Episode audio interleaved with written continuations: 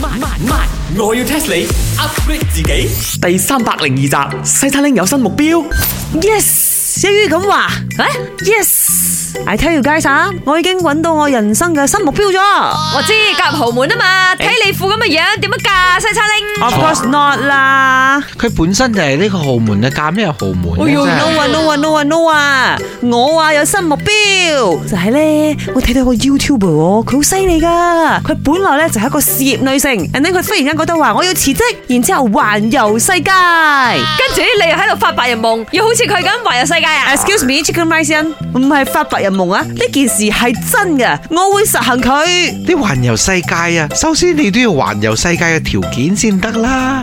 銀行嗰度有冇七八位數咁樣呢？我搭 train 啊，好興噶嘛！我哋由 KL 搭到上 Perlis，再搭到上 Thailand，然之後搭到上 Thailand 之後，再搭去呢個 Laos，搭去 Myanmar、Vietnam 入 China 點。啊你嗰陣成個世界地圖咩？好似好識咁樣但，佢講嚟講去都係東南亞啫喎。慢慢搭上去噶嘛。跟住又女去嗰啲歐美國家計要咯，計英鎊嘅。呢一層你又唔使驚，我啊已經做好好呢個 financial planning 咗嘅，I tell you 啊，係啦，我巴閉啦，巴閉啦！你而家要環遊世界，你係咪應該去了解世界先？我要 test 你。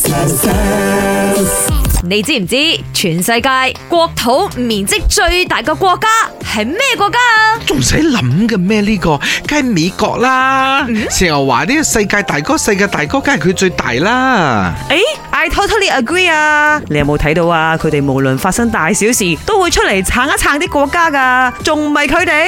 佢哋聲大啫，係咪？唔係國土大。 誒，啊錯錯錯，唔係美國冇佢哋份。啊，咁莫非係 China？Because 啊，我成日上呢個網站啊，淘嚟淘去，淘嚟淘去，淘啲貨呢，我都會睇下到底個貨喺邊度寄到去邊度，寄到嚟我度未？我哦，打開嗰個見嚟地見去都圖未啊，見出中國係咪哎呀，好大啊！呢個 China，must be China 啦。錯啦，唔係 China，China 都係排喺第三咋。啊咁一定係 India 啦，係咪先？係人口咁多，呀之後個國家唔夠大啊，邊夠裝呢？誒，佢哋人口又真係多，但係好逼仄啊，因為哦 佢哋真係唔係最大嘅國土，佢哋排喺全世界第七咋。啊 I know 啦，that must be 呢個 Indonesia 啦，because 啊 Indonesia 好大嘅咧，由我哋呢度去到 Australia 都係 Indonesia，你 話幾大啦？印尼排第十四，咁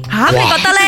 咁我知啦，你唔使猜咗新餐拎嚇，一定係佢新加坡，點解嘅？咩都係佢哋最犀利噶嘛，不唔是啦，係咩？哦，唔係噶，唔係啊，答案係俄羅斯。啊，吓，俄羅斯以前蘇聯解體出嚟噶喎，佢竟然仲係最大，啱啊！佢哋大概有一千七百零九萬平方千米，咁排喺第二嘅呢，就係加拿大啦，啊哇爭好遠啊！加拿大係九百九十八萬平方千米啊，吓，中國排第三啊！啱啊！第四就係美國啦，真係估佢哋唔到啊！原來 the reason 普丁咁大聲 is because of 佢哋嘅國土夠大。冇錯啦，呢、個就係 the reason 啦。但係呢個 reason 係咪好勁呢？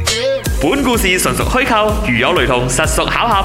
星期一至五朝早六四五同埋八點半有。我要 test 你 upgrade 自己。